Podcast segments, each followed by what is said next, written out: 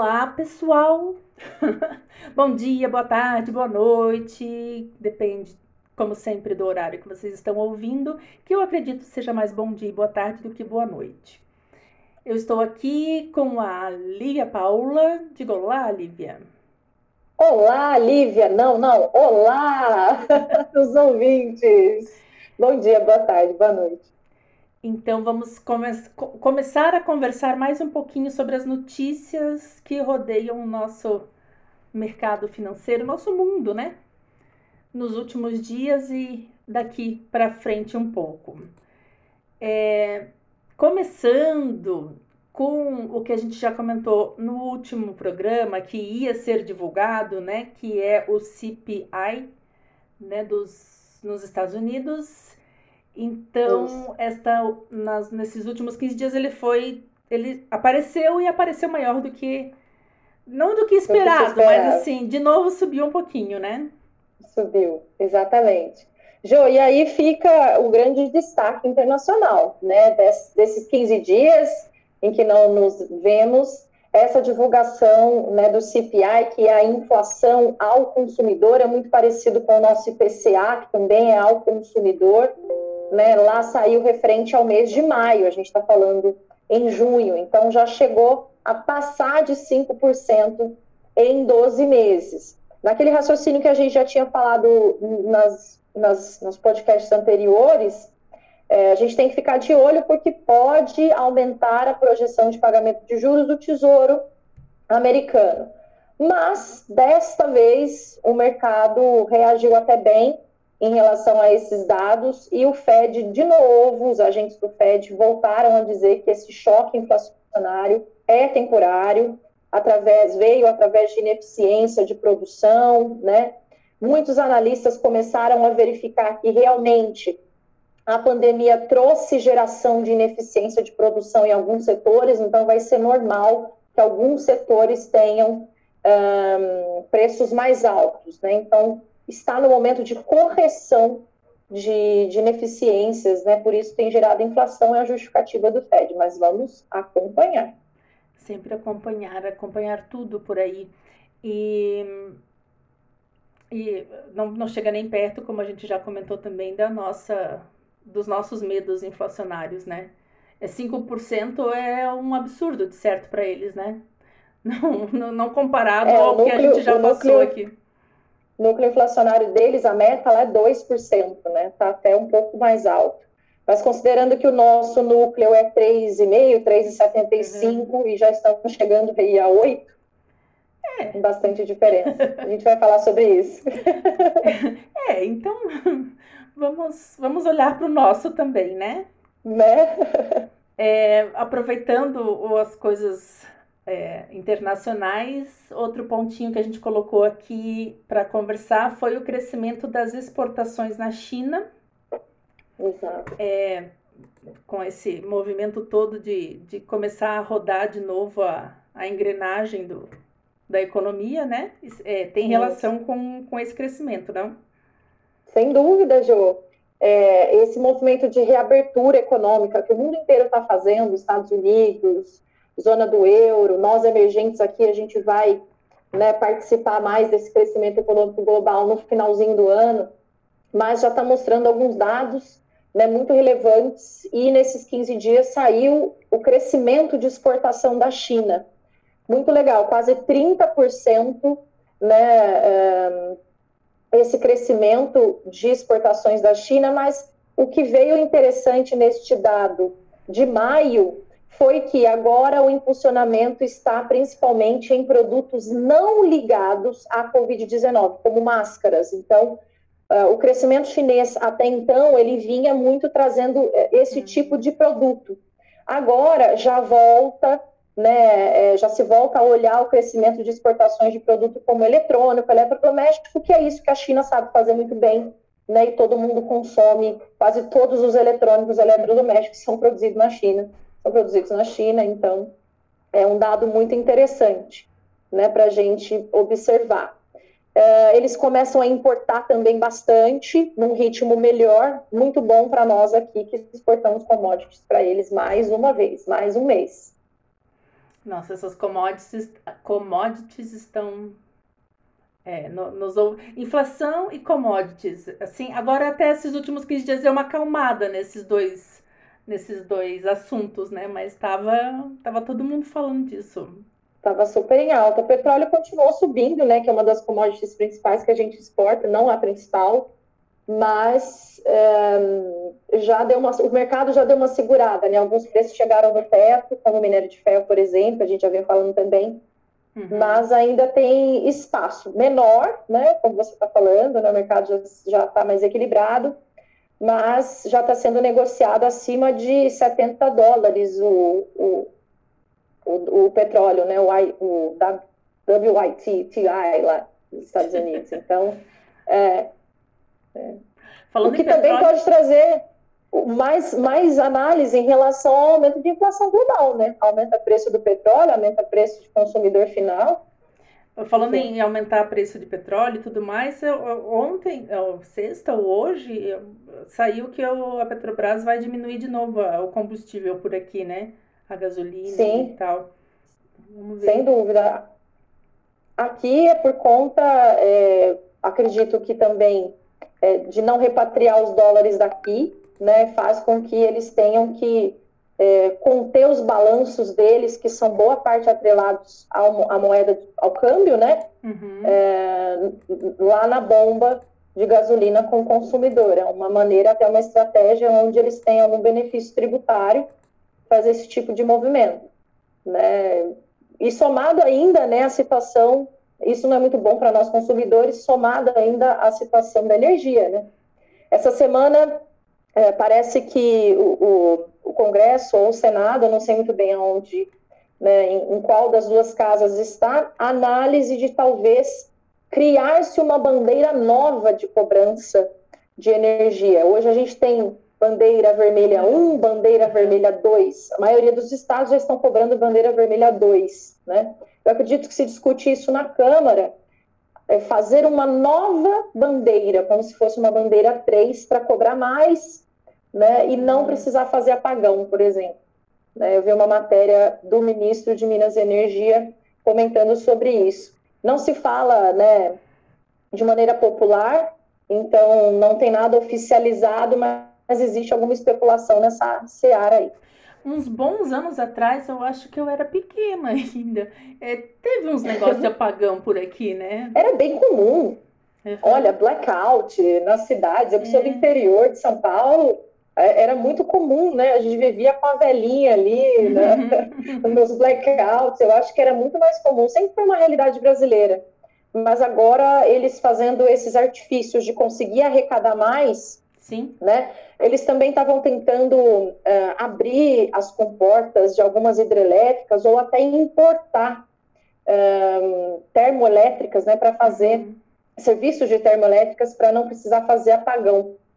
Né? Eu acho interessante isso, apesar de também gerar inflação e para o nosso bolso, como o petróleo, não ser uma notícia muito boa para os nossos hum. ouvintes, mas.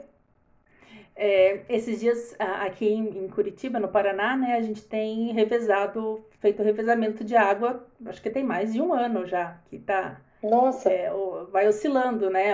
Às vezes é um dia sim, um dia não, já aconteceu de ser, ter água um dia e dois não, e né, assim vai. Então, esses dias eu, quando não tem água, a gente tem que tomar um banho, né? Não, é tudo rápido, não pode lavar roupa, não pode, né? E assim vai ou eu fiquei pensativa no, justamente na arrecadação, sabe? Porque se tá tendo, é, por mais que não tenha água, eles estão eles estão fazendo esse revezamento, então os dias que eu não uso água, eles não recebem, né? É, e assim, isso também. E por consequência, né, as receitas deles lá diminuem e daí de certo estão querendo cobrar mais, né? Como estão fazendo aí com certeza, o que também pode agravar o risco fiscal que a gente também já vem falando uhum. há tanto tempo, né? A dívida dividida pelo PIB ainda continua na casa de 90%, mas até já trazendo notícias da semana, já se discute reflexo positivo em relação ao risco fiscal. Estava agudo, né? já tinha passado de 100% do PIB no pico ali de 2020, agora já se projeta para o final desse ano uma dívida bruta dividida pelo PIB, pela nossa produção de riqueza, né, na casa de 84%, 85%. Então, está melhorando. O PIB né? é a produção, é, é, né, é, é tudo que a é gente a produção produz. de riqueza. E é. a dívida bruta que você fala é tudo que o Brasil A dívida deve? do tesouro, exato, a dívida do tesouro. Boa parte do componente dela é previdência social, né, mas também tem os custos uh, de, por exemplo, pagamento uh, de juros para investidores que uhum. compram tesouro, entre outros gastos corriqueiros do Estado. Né, até com servidores públicos, funcionários, enfim, é o que Água, se gasta café. como se fosse uma casa mesmo, é, exatamente, né? Sem contando né, os casos de corrupção que a gente não, é, não fala. Nesse, deixa eu falar, falar né? deixa falar. Então, é. É, o, o, o, a dívida dividida pelo PIB dá um... Um, um, um percentual valor, né? ali na casa de 90%. Né? Como a gente, na época da pandemia, teve que estourar o orçamento e gastar mais do que podia, a dívida dividida pelo PIB estourou. Uhum. Tanto é que o PIB de 2020 fechou negativo, menos 4,2%. Isso significa que a gente gastou mais do que produziu riqueza. É como se eu lá em casa tivesse pego o cheque especial. Cheque assim. especial, exatamente. Uhum. exatamente. E agora então, o 90% significa que eu estou gastando 90% do meu salário. 90% do seu salário. E que com uma projeção de que você talvez consiga é, guardar um pouco mais, não seria muito bem esse termo, mas em que você vai chegar ali no final do ano até 84% do seu salário gastando. Entendi. Isso é bom, né? Isso diminui o risco fiscal. Né? Quando Isso... falam de risco fiscal, é esse, essa continha, vamos dizer, que, uhum. que, é, que é citada. Assim, basicamente assim. sim, basicamente sim. É. E isso dá é, segurança ou não para que o Banco Central consiga implementar política monetária. O que, que é política monetária? Ficar brincando na balança, eu estou sendo muito sutil aqui, muito didática, né? É, ficar brincando na balança, até desculpa o termo brincando, mas entre inflação e juros. Eu posso subir juros para conter inflação, já que a inflação é mais dinheiro nas mãos, nas mãos das pessoas do que produção? Preciso subir a Selic para diminuir a inflação. Só que se eu subo a Selic, eu aumento o gasto uhum. da dívida, né? eu aumento o custo da dívida. Então, precisa ter arcabouço fiscal, precisa ter dinheiro sobrando para que o Banco Central consiga implementar essa política monetária, inflação versus Selic, com uma, de uma maneira mais livre, né? mais equilibrada, mais flexível, porque as economias precisam disso. E a gente não está conseguindo fazer muito isso porque esbarra na situação e na crise fiscal. Por isso, todo mundo fala que o nosso risco aqui no Brasil é mais fiscal do que monetário. Será que esses caras conseguem dormir de noite? Ficar pensando, Não sei. O, o, que lado da Não. balança eu vou usar amanhã? pois é, é mais ou menos por aí. E, ne, e nesse sentido, como a gente estava falando, né? É, vai prorrogar o auxílio emergencial, provavelmente. Uhum. E aí vai tirar dinheiro de onde? Então, daí nesse tirar dinheiro de onde, você comentou ali que tem um dado que andou sobrando um, uns trocadinhos aí, né? Interessante, um pessoal né? que, que andou trocando de, de auxílio. Pois é. é, bacana saber sobre isso, que já que a gente está linkando com o risco fiscal, é, trazer o seguinte: expectativa de que prorrogue sim o auxílio emergencial por mais dois ou até três meses. É, isso deve ser feito também no começo, agora nessa semana já se deve falar alguma coisa sobre isso. Agora, uhum. o custo é, do auxílio emergencial, este da prorrogação, é de 9 bilhões por mês. Né? E já que a gente está falando de não ter dinheiro para fazer isso, o que, que o governo está fazendo? 7 bilhões é de sobra dos primeiros meses né, e também de migrações das pessoas que recebiam Bolsa Família. Né. O restante, do, para os 9 bilhões, né, são 2 bilhões, eles vão fazer crédito extraordinário, ou seja, vão precisar, como se fosse pegar um empréstimo, estourar o orçamento para conseguir honrar, honrar né, mais dois ou três meses de auxílio emergencial. Mas interessante essa estratégia fiscal. Né? Tô, é, a gente não pensa pensar... que boa parte é, boa parte dos beneficiários do Bolsa Família migraram para o auxílio emergencial, e é bastante. Sim. É. Né? Dos 9 bi, 7 bi. Então, se é for olhar por esse, por esse percentual do valor, aí é, é uma cacetada de, de gente. Interessante, sim. E daí eles, de certo, pararam de receber o auxílio, o, o Bolsa Família, para receber o, o auxílio. O auxílio emergencial. E tem previsão de ele ser prorrogado, né? Agora estavam falando também essa semana de, de, de, de estender um pouquinho mais ainda o, o auxílio, é, não pretendem, quando... É, eles pretendem diminuir o valor, né, entre 130 e poucos reais até 300 e pouco, também não tem esses dados exatos, mas fica mais ou menos nessa casa, e devem fazer isso por dois ou três meses, mais dois ou três meses de concessão de benefício.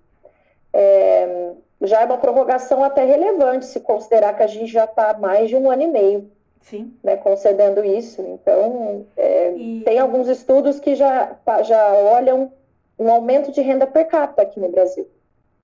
Hum, tem né? lógica. Tem lógica, né? Faz, é, né? Se sair dando dinheiro para todo mundo, claro que, que a renda aumenta, né? Sim. Só que é interessante que a gente ouve falar do, do auxílio, né? Ah, mas o que, que a pessoa faz com 130? O que, que a pessoa faz com 100 reais? Não, não vive nada. Só que se for pensar que tem gente que não tem nada, né? Tipo, 100 reais ajuda. Sim, falando de renda per capita, por exemplo, tem dados ali do estado do Maranhão que a renda per capita média é de 50 a 100 reais, dependendo da região. Então, é, de certa forma, nessas regiões onde existe realmente abaixo da linha da pobreza, muitas rendas ali de famílias aqui no Brasil, infelizmente, né, é, é, você consegue ajudar até bem mais do que esperaria. É claro que outlier não é o modelo padrão, né? Mas a gente tem que considerar todos os dados estatísticos. Sim. Pois então, é, é, é de se pensar que tem gente que vive com muito menos. Mas... Pois é, é, é uma reflexão triste, né? Porém necessária. Pois é. De... e, Lívia, uma coisa que a gente não comentou é, quando falamos lá, a gente vai se emendando nas conversas, nem, nem segue o que a gente escreve aqui, é do, da divulgação do IPCA. A gente não falou, né? Pois é, a gente falou do CPI americano, uhum, né? A isso. gente começou a falar de inflação, voltamos na China. Mas faz sentido é, falar do IPCA. Registrou de novo alta, uhum. 0,83 em maio, acima da estimativa média do mercado. Até tem e um, agora dado, a gente... um dado aqui da, Fo da Folha que esse 0,83, né? Foi uhum. a maior alta para o mês em 25 anos. Puxa, é muita Que é praticamente coisa. o tempo do, do real, né? 94. 94, 5, 6, 7, mais 8, ou menos. 9. É, praticamente o é, tempo.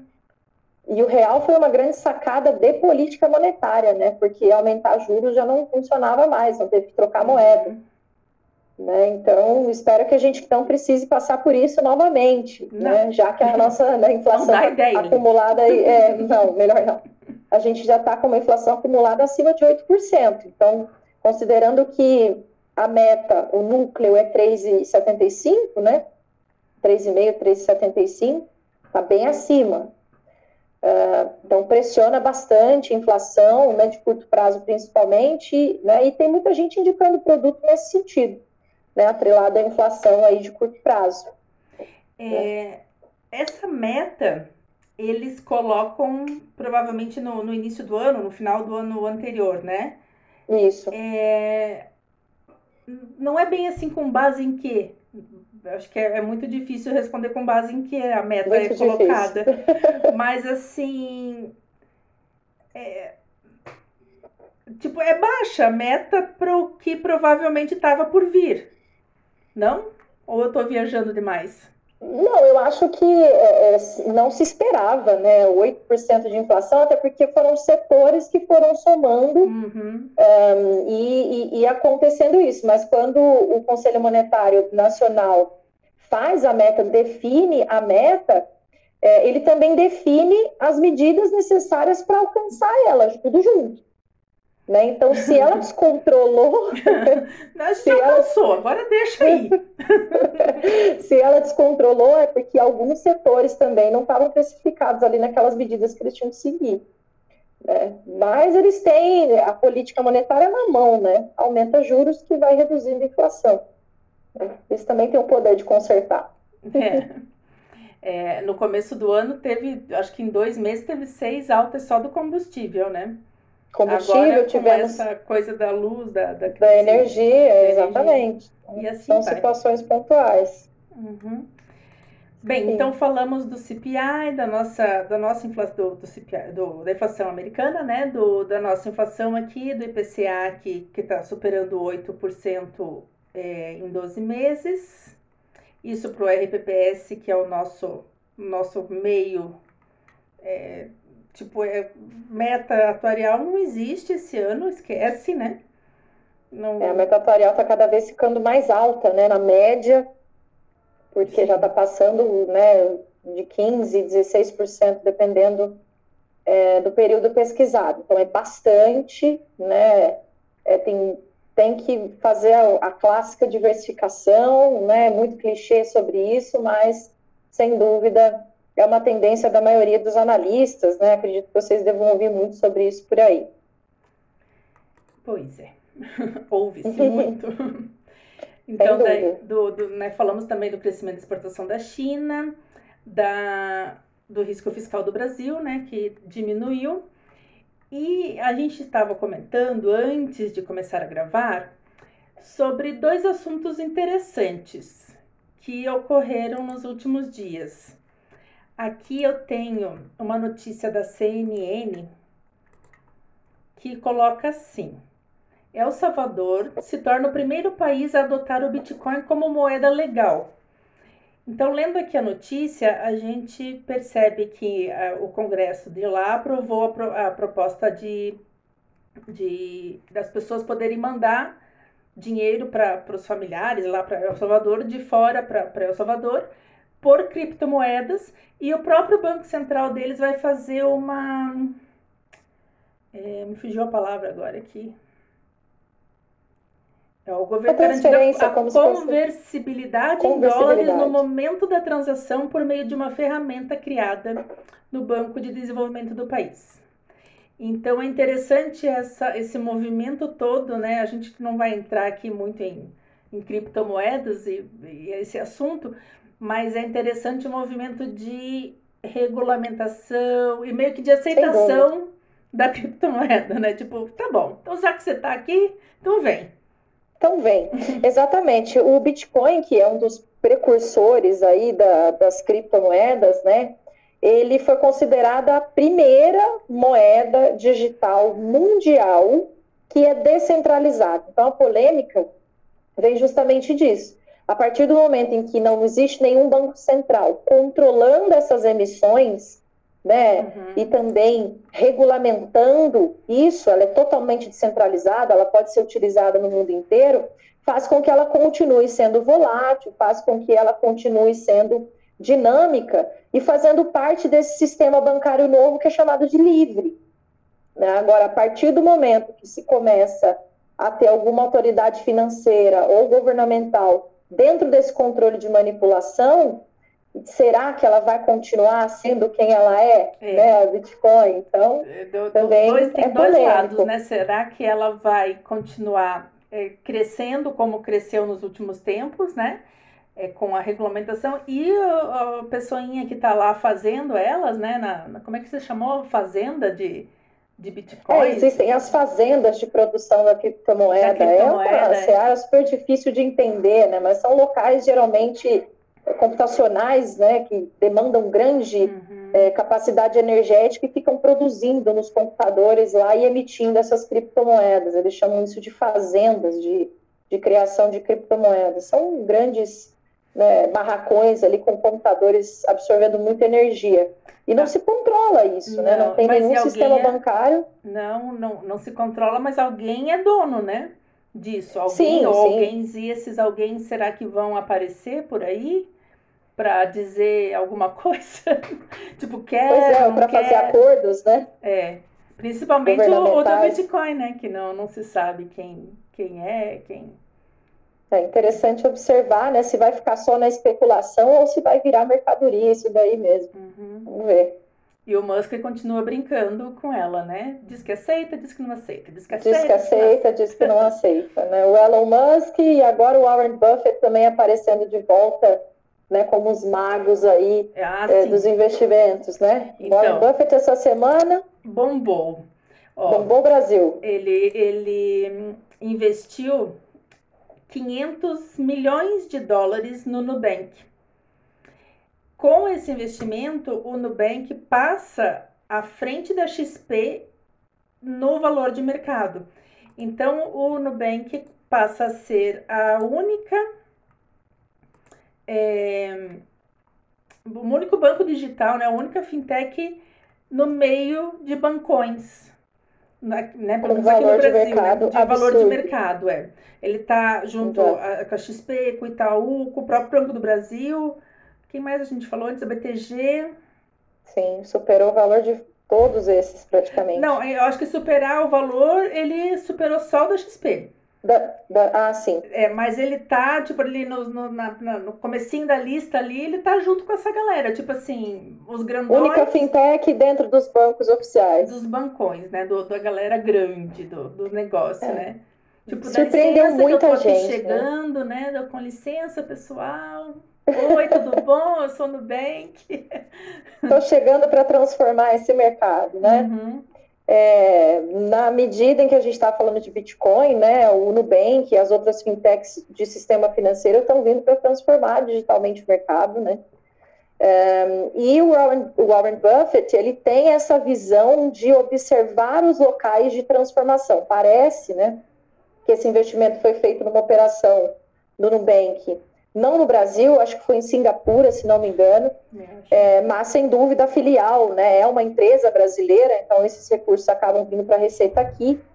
É, mas assim, observação, porque Warren Buffett consegue pegar realmente é, e antecipar essas, essas visibilidades, né, de, essa visão de onde está o local de grande transformação. Então, é, e aqui no Brasil somou com essa situação da gente ter um juro muito baixo. Uhum. Antigamente o juro era muito alto, então veio a pandemia, o juro caiu.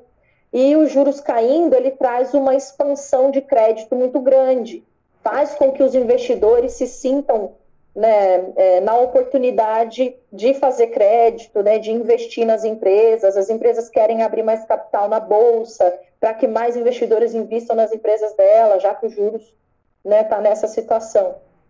Então, é, é um excelente momento para o mercado brasileiro e foi um golaço aí, né, do, do Warren Buffett investir no nosso Brasil, né, na nossa transformação digital. Muito bom para o nosso mercado. Inclusive aqui a, o, na notícia também que, tá, que a gente está lendo aqui, é, o Nubank próprio né, comenta é, que esse dinheiro, esse valor vai ajudar a expandir ainda mais a oferta de produtos, é, com novas soluções para o portfólio e também mantendo o ritmo de crescimento acelerado no mercado internacional, no setor de investimentos.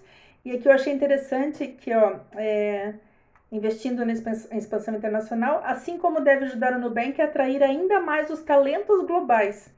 Então, tipo, é, não é só crescimento, tipo, físico, vamos dizer assim, da empresa. Eles querem gente boa por perto para para crescer, Sem dúvida. Mais, né? e, e, agora, ainda mais com essa seara de home office, né? Você pode contratar pessoas de qualquer lugar do mundo para trabalhar uhum. para você, então é, também faz com que é, é, a revolução também aconteça né? no acesso a empréstimo, no acesso a pessoas qualificadas, no acesso à tecnologia.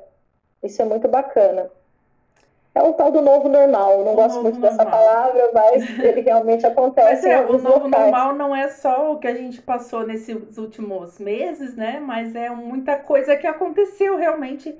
E a, a, meio a, a, força, assim, meio tipo jogado do barranco, né? Se vira e vai. Exatamente. Por aí mesmo. Espero que gere grandes oportunidades né, para o mercado financeiro de geração de empregos, né, de geração de riqueza para o nosso país também postando aí. Vamos ver. É, o Itaú também eu li essa semana que ele está querendo mudar também a cara dele como não, não quer mais ser um banco tradicionalzão e quer dar uma uma uma mudadinha, assim, tipo ficar meio um tio moderninho. Quer modernizar. É. Interessante, né? A instituição financeira é, é, é, ela é esse catalisador das revoluções, né? Então, uhum. é o principal canal de acesso de, de todo o consumo, né? De investimentos, de crédito. Então, eles também estão se transformando. A gente está vendo isso em quase todas as instituições financeiras. Isso é muito bom. Né? Espero que, que continue sim, que todo mundo se, se adapte né, ao longo dos próximos 10 anos aí, que seja bom para a economia brasileira. E nessa empolgação de falar de, de Nubank e tudo mais, a gente esque, quase, quase ia esquecendo da agenda da semana, né? Que também tá, tá bombando Nossa, aí essa tá, semana. tá cheia a agenda da semana, né? Nós temos a, no, no cenário internacional divulgação de atividade econômica, inflação, uh, produção industrial, né? E na zona do euro, Estados Unidos vai ter também desemprego, varejo, indústria na China, aqui no Brasil, né, além da reunião né, é, na quarta-feira, que vai ser a super quarta, Copom e FONC, né, que é o Comitê de Política Monetária do Banco Central dos Estados Unidos, a gente vai ter IBCBR, que é o Índice de Atividade Econômica aqui do Brasil, que já dá mais ou menos para olhar o que está acontecendo com o PIB, e é, foi referente a abril que vai sair, e a segunda prévia do IGPM, que é um índice diferente, que dá para a gente olhar a inflação. É mais ampla, mas também é um indicador aí de preços, né? Vai sair o de maio agora. Bastante coisa. Bastante coisa. E é números, números, números. Números, o, números, números. O que o povo vai ficar de olho agora essa semana é a dita da reunião do Copom, né? Com certeza. Né? Aqui e nos, nos Estados Unidos. É, nos, né? na quarta sai. De manhã sai dos Estados Unidos e no final da tarde sai o nosso, né? Sai o nosso. Provavelmente 0,75 a mais. É o que a maioria do mercado está falando. Vamos ver.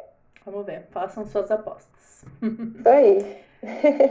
então é isso. Mais um gravado, mais um podcast no ar para o povo. Ouvindo duas maluquinhas conversando de, de mercado. Destilando as notícias. Destilando as notícias. E antes de esquecer, uh, não esquecendo dos nossos espectadores especiais, que a gente descobriu que tem o mesmo nome. O Gustavo Isso. da Lívia, o primo. Isso, Gustavo Polizelli. E o Gustavo lá de Fortaleza, que também nos ouve. Eu acho que são os nossos dois únicos ouvintes. Espero que não. Mentira, mentira. Mas ah, Gustavos, ouve, mandem né? para frente os, no, é, podcast. São os dois nossos principais, gente. O nosso podcast já está batendo 50 visualizações. Então a gente agradece a todos né, que nos ouvem. Cada semana tem aumentado mais a quantidade de ouvintes. Isso, Isso é né, nos proporciona para estar tá sempre continuando. Muito obrigada. Principalmente aos dois Gustavos, que são Gustavos. sempre muito carinhosos com a gente.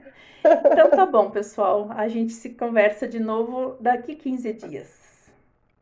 É isso aí. Obrigada, gente. Bons 15 dias para vocês. Até, Até mais. mais.